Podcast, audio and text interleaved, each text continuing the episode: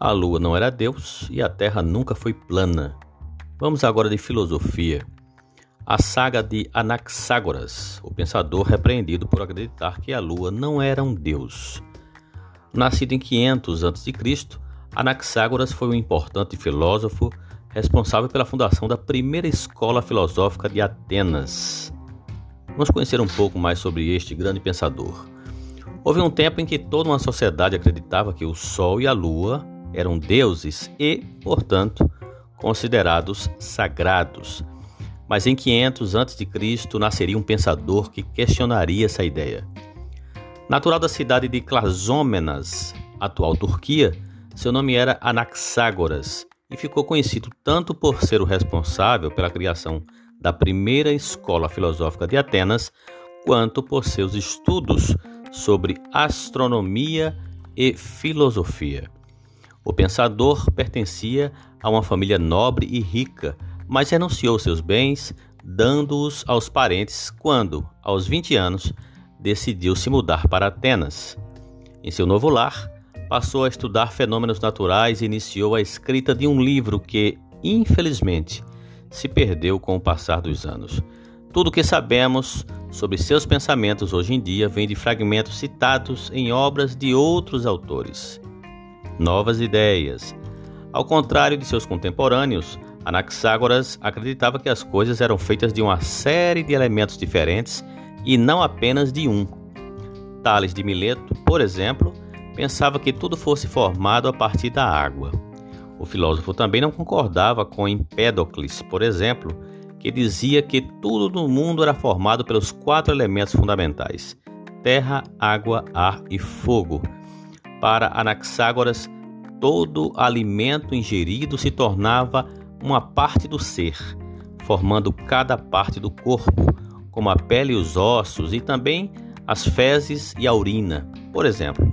Logo, o grego concluiu que tudo era formado pelos mesmos elementos, partículas bem pequenas, as quais chamou de sementes ou germes. Cosmologia.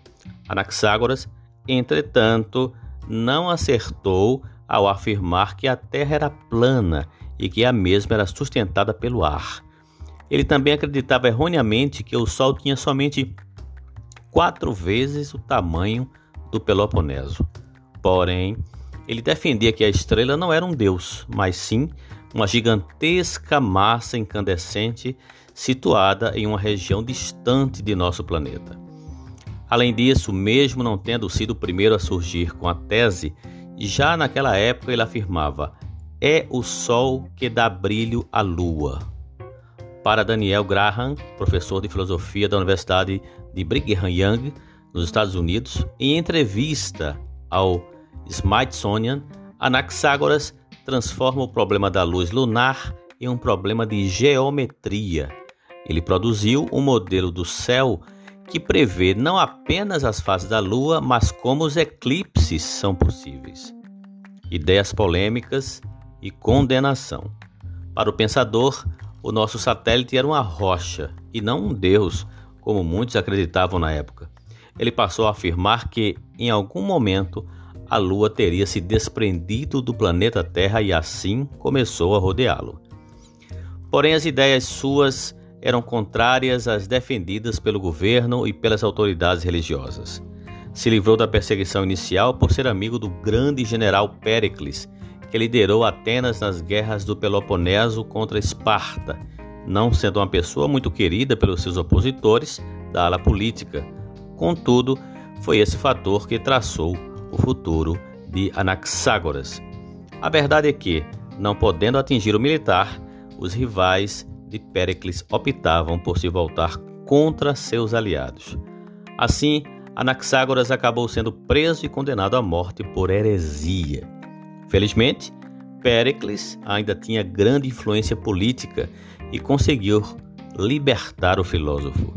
Então ele foi exilado, refugiando-se é, em Lampsaco, local em que morreria no ano 428 a.C., com aproximadamente 72 anos de idade.